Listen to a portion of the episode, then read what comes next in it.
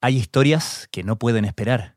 Infórmate en la tercera PM, el diario digital de la tarde, un espacio donde golpes noticiosos, contenidos exclusivos, una mirada analítica a los hechos y un minucioso fact-checking se encuentran.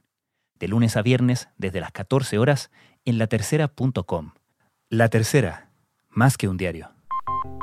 El voto por correo se está convirtiendo en una pesadilla para los estadounidenses. Otra batalla que libra el presidente Trump contra el voto por correo. A falta de tres meses para las elecciones presidenciales en Estados Unidos, el voto por correo ha abierto otra brecha entre los demócratas y los republicanos. El presidente Donald Trump se opone a destrabar la ayuda que exigen los demócratas para rescatar económicamente al servicio postal. Sabemos que en pandemia la gente no quiere ir a las urnas, tiene miedo del contagio, no quieren hacer colas largas. Y todo porque cree que los votos por correo pueden ser fraudulentos de nuevo sin Desde la sala de redacción de La Tercera, esto es Crónica Estéreo. Cada historia tiene un sonido. Soy Francisco Aravena. Bienvenidos.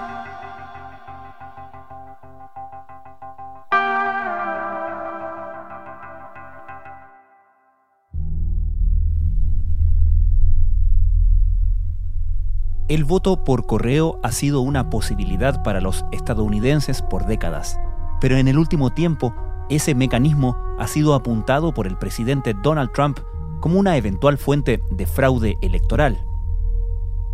Que la afirmación la haga sin presentar evidencia de que sea el caso y que él mismo siga votando por correo no sorprende demasiado a cualquier observador de la política de ese país.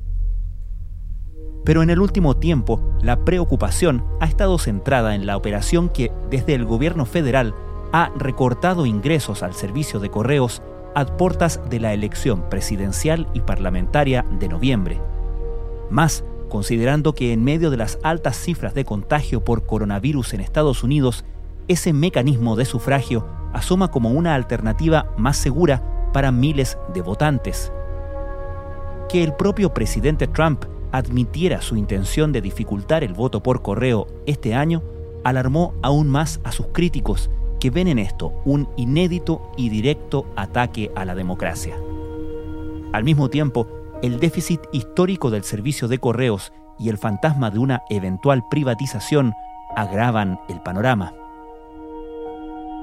¿Qué está haciendo el gobierno de Donald Trump con el servicio de correos? ¿Cuáles son sus supuestos? El servicio de correos en Estados Unidos es una de las instituciones federales más antiguas de este país. Tiene 245 años de existencia, ideada por Benjamin Franklin para poder unir al país. Es quizás la entidad federal o gubernamental que más presencia tiene en Estados Unidos. El periodista Fernando Pizarro ha sido corresponsal en la Casa Blanca y el Congreso de Estados Unidos por más de 20 años. No solo sirve para las cartas y tarjetas de cumpleaños, ni tarjetas de San Valentín, ni paquetes. Sirve, por ejemplo, tú puedes sacar y renovar un pasaporte. Personas mayores, veteranos de guerra, jubilados reciben medicamentos a través del correo.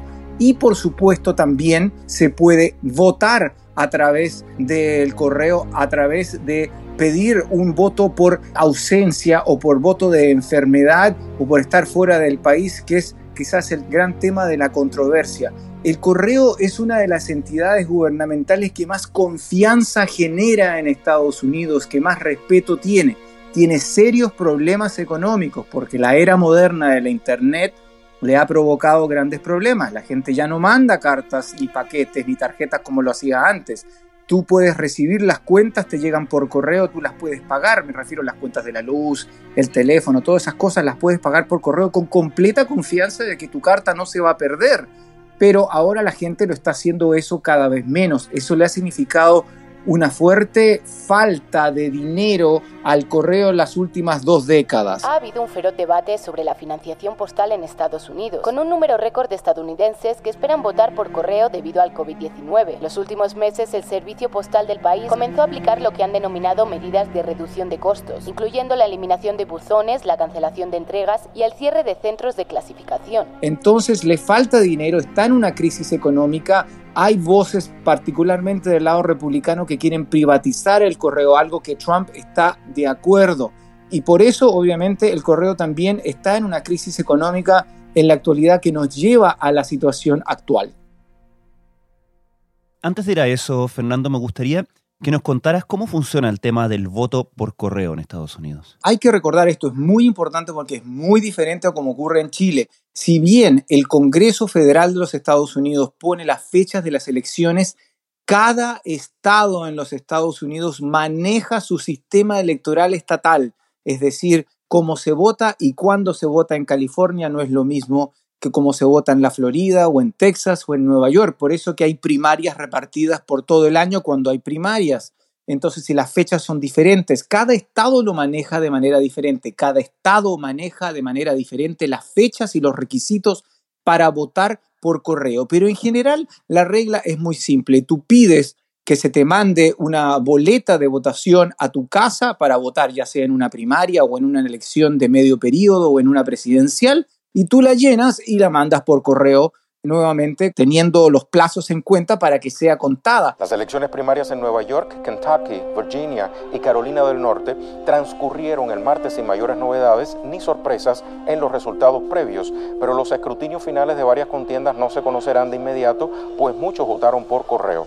En Nueva York, el Estado sabe cuántas boletas por ausencia mandó. Entonces, por eso que a veces tenemos elecciones en que se sabe el resultado porque se proyecta que un candidato tiene una ventaja irremontable sabiendo cuántas boletas por correo faltan aún por llegar e incluso teniendo un resultado ya decidido y que esas boletas no se hayan contado, ya no importa porque el Estado tiene perfecta cuenta de cuántas boletas por correo mandó. ¿Quiénes votan por distancia? Gente que no puede ir a votar físicamente, que está enferma, en fin, gente que está fuera del país, diplomáticos, gente de los servicios militares que están activos en repartidos por el mundo en Estados Unidos. Esos son generalmente los que votan por correo. Lo va a hacer el presidente Trump, a pesar de todas las críticas que Trump le hace, lo va a hacer él y la primera dama, porque hace dos años él cambió su domicilio de Nueva York a su club de Maralago en Palm Beach, en Florida, y él lo va a hacer irónicamente. Donald Trump ha afirmado repetidamente, sin pruebas, que un aumento de los votos por correo conduciría a un mayor fraude. El voto por correo está muy extendido entre los estadounidenses, incluyendo al propio mandatario que votó por correo en las primarias de marzo y en las elecciones intermedias de 2018. Claro, el presidente Trump desde hace mucho tiempo que viene quejándose del servicio de correo, ¿no? Como está el correo en una crisis severa de dinero, puesto que obviamente, como te decía anteriormente, las costumbres han cambiado, el presidente Trump está de acuerdo con algunas tendencias y propuestas republicanas en general de privatizar el correo. Ha habido muchos que le tienen ganas al correo de poder convertirlo en una entidad privada, para el horror de mucha otra gente, que obviamente esto podría implicar en el recorte de servicios en zonas rurales, en fin se han recortado y se han reducido el número de oficinas postales. Eso sí ha ocurrido en el país. Pero te digo, hay un contrato, por ejemplo, que beneficia al correo a pesar de lo mucho que lo critica el presidente Trump. El correo funciona de lunes a sábado, se reparten cartas de lunes a sábado. Pero desde hace unos años a la fecha, no es inusual ver a los carteros llegando a tu casa repartiendo paquetes de Amazon.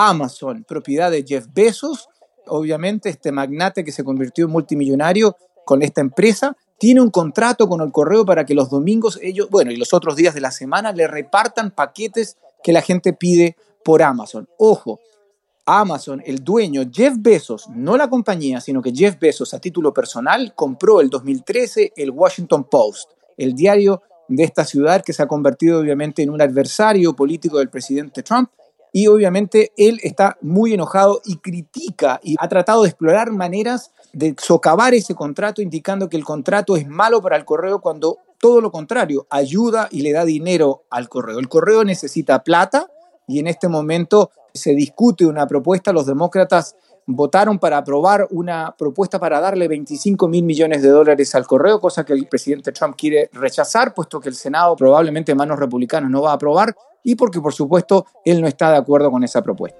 proyecto tuvo el respaldo de la mayoría. Vamos a asignar 25 mil millones de dólares para asegurar de que no haya un sabotaje a las próximas elecciones de noviembre. Las inquietudes se deben a recientes demoras en la correspondencia, nuevas tarifas y recortes de presupuesto. Trabas inaceptables para los demócratas a solo semanas de unas elecciones generales en las que millones de estadounidenses votarían por correo.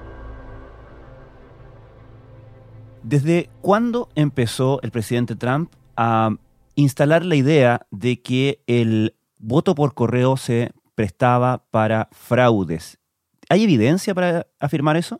No, no hay evidencia. Partamos por eso. Segundo, obviamente que de vez en cuando ha habido fraudes. Por supuesto, hay un congresista ahora, creo que es republicano, que está acusado de un fraude por correo. Ha habido a veces también otro fraude que el presidente Trump recuerda que por el tema de votar, de que los inmigrantes que no son ciudadanos, ya sean legales o indocumentados, que no son ciudadanos estadounidenses, voten en elecciones. Eso ha pasado.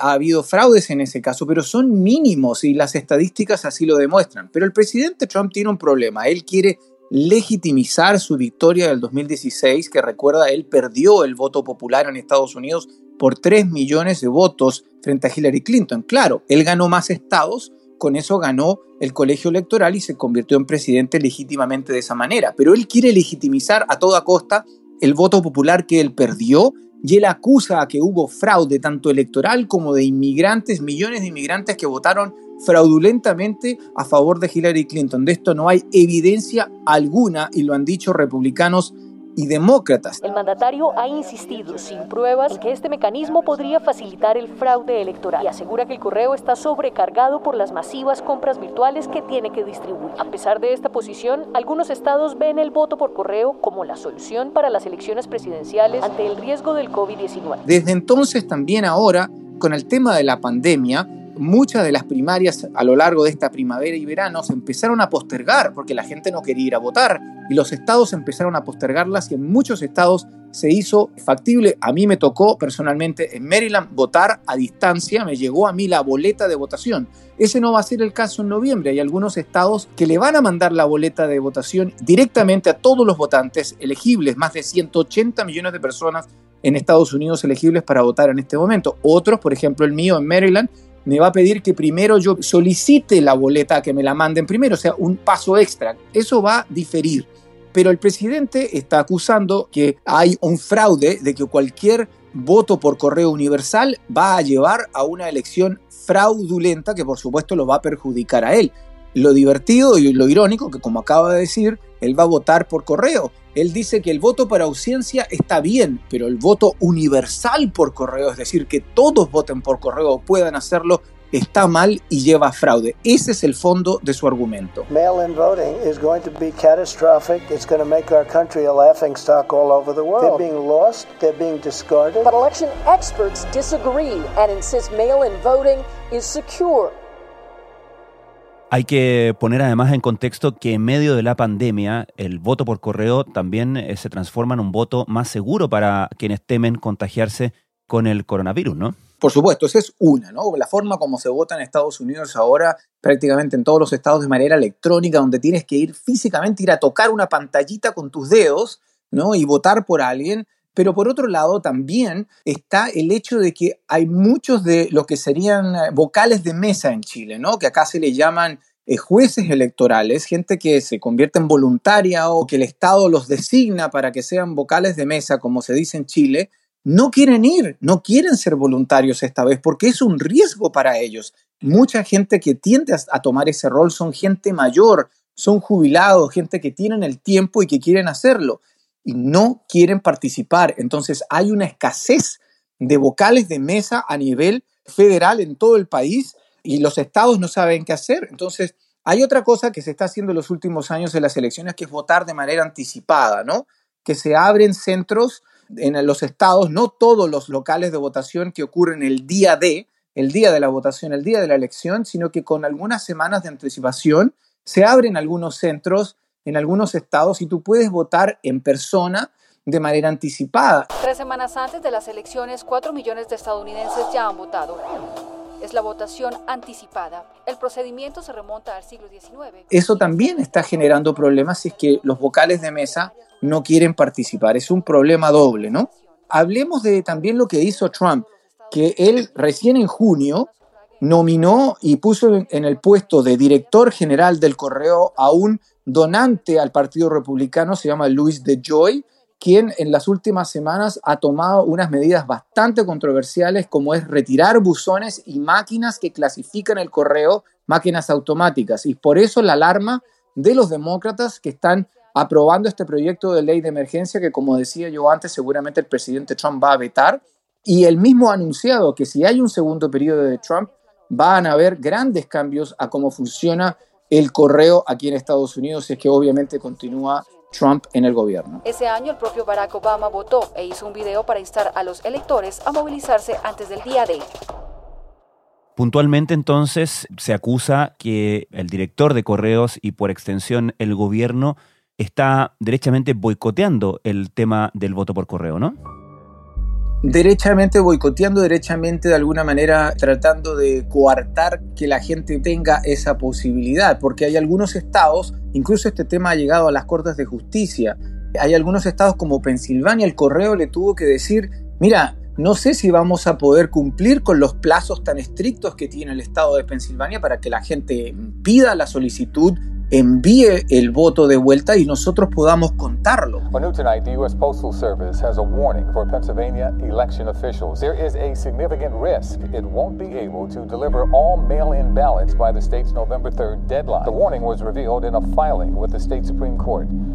Entonces, ese es el tema. El presidente le está dando como bombo, como diríamos, al tema esto de que son casi diarios los ataques para volver a hablar de que va a ser un fraude, que esto es malo, bueno, hay que aclarar que DeJoy testificó ante el Senado esta semana pasada y lo va a hacer la próxima ante la Cámara, donde va a tener eh, mucha más oposición con la Cámara en poder de los demócratas. Y él prometió que él iba a detener las medidas que estaba tomando y prometió que iba a proteger los votos que la gente iba a enviar por correo. Vamos a ver si es que realmente esas medidas se detienen o no.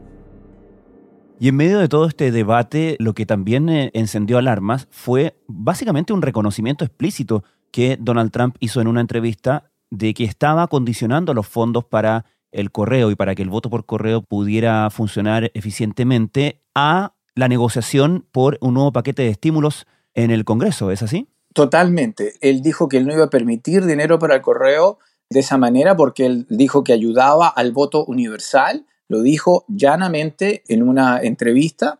Obviamente el paquete, el nuevo paquete de estímulo económico en el Congreso de los Estados Unidos está completamente estancado debido a las enormes diferencias entre los demócratas y los republicanos y la Casa Blanca, porque realmente las negociaciones han sido principalmente entre los demócratas y la Casa Blanca directamente saltándose a los republicanos del Senado. En una entrevista con el periodista Jonathan Swan de Axios, el presidente afirmó falsamente que el voto por correo era un fenómeno nuevo. Su interlocutor le recordó varias veces que en Estados Unidos se ha utilizado el sistema desde la guerra civil. No obstante, el presidente insistió en cuestionar el envío de millones de boletas por correo. En fin, mientras es posible que Trump pudiera aprobar un paquete, un salvataje para el correo, dinero que urgentemente la entidad necesita si es que es parte de un paquete más grande de estímulo económico, pero eso en este momento no existe. This election won't be decided on the evening of November 3rd. Absolutely. This election could what's be wrong with decided two months later. Two months. What's wrong with the proper It mailing count? decided many months later. Have you discussed? You know why? ¿Existe alguna razón para suponer que el voto por correo beneficiaría más a los demócratas que a los republicanos? Porque da la impresión de que esa es la lectura que el presidente está haciendo, ¿no? Esa es la lectura que él hace, pero no es efectivo. Hay estados donde el voto a distancia o por correo beneficia a los republicanos, especialmente en estados rurales, estados del oeste, estados del medio oeste, donde hay más, no son tan grandes las urbes, sino que hay más eh, ciudades chicas y mucha granja, ¿no? En esos lugares la gente tiende a hacerlo por distancia. Hay mucha gente mayor que no quiere ir a votar. A veces en noviembre el clima es frío y la gente no quiere salir. Entonces son en esos estados donde a veces pueden ser más republicanos y conservadores, porque los demócratas tienden a ganar en los grandes centros urbanos. Entonces ahí eso le perjudica al Partido Republicano. Por eso que es un arma de doble filo para Donald Trump decir esto. Él está como prediciendo que la elección le va a ir mal por el tema de la pandemia, entonces él ve como una manera de restringir el acceso al voto, una forma de coartar el voto para que menos gente vote. Ese al final es el argumento que él está utilizando. El lema de los carteros es que ni la nieve ni la lluvia los detiene, pero no contaban con la política. Un grupo de manifestantes fue hasta la casa del director del servicio de correos para protestar por lo que dicen son retrasos intencionales en el correo para obstaculizar el voto por correo, algo que él niega. Podríamos entender, Fernando, que en la eventualidad de que el presidente Trump perdiera estos cargos que él hace, estas sospechas que siembra sobre, en general, el sistema electoral, le sirvan para discutir, para resistirse a un eventual resultado adverso? Así es, él lo ha dicho, lo dijo el otro día en una entrevista y lo volvió a repetir su secretaria de prensa esta semana por el tema del correo, él ha dicho lo mismo que dijo el 2016. No se nos olvide que el 2016 también lo dijo. Él dijo que eh, usa la frase que siempre le gusta usar. Vamos a ver qué pasa y voy a analizar en el momento. Algo que ningún presidente de los Estados Unidos había dicho anteriormente, o por lo menos en la historia reciente. No me voy a tirar a, aventurar una, una afirmación así para cosas del siglo XIX, por ejemplo, pero por ejemplo, lo último que ocurrió fue Al Gore contra George Bush el año 2000. Este es un escenario en el que uh, en otros momentos de la historia de, de, las elecciones de Estados Unidos también se produjo y no hay que irse tan lejos. Pero ahí había un tema concreto del conteo de votos. Esto es hablar por hablar y lo está diciendo de manera anticipada. Y sí, incluso Facebook salió, creo que en las últimas horas salió una historia que Facebook se estaba preparando de alguna manera tomando medidas en la red social para que quizás las cuentas afines al presidente puedan usar ese argumento para poner en duda el resultado de la elección. Eso preocupa a mucha gente y obviamente va a dejar muy mal parado al Partido Republicano principalmente, porque obviamente eso lo esperamos quizás de su administración, pero el Partido Republicano yo creo que va a haber más de alguno que va a poner el grito en el cielo y que no le va a gustar que el presidente Trump cuestione un resultado si que es muy claro. Lo que sí puede ocurrir es que por el voto por correo pueda ocurrir que el resultado no sea claro el 3 de noviembre. A menos de tres meses de unos comicios presidenciales marcados por la pandemia, el presidente Donald Trump se opone a destrabar la ayuda que exigen los demócratas para rescatar... Fernando Pizarro, muchísimas gracias. Un placer como siempre.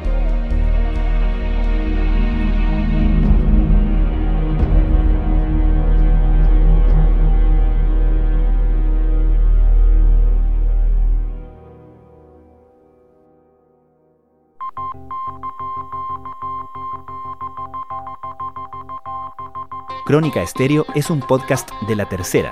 La producción es de Rodrigo Álvarez y Melisa Morales. Y la edición de quien les habla, Francisco Aravena. La postproducción de audio es de Michel Poblete.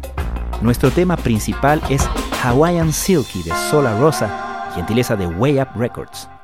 Nos encontramos pronto en una nueva edición de Crónica Estéreo.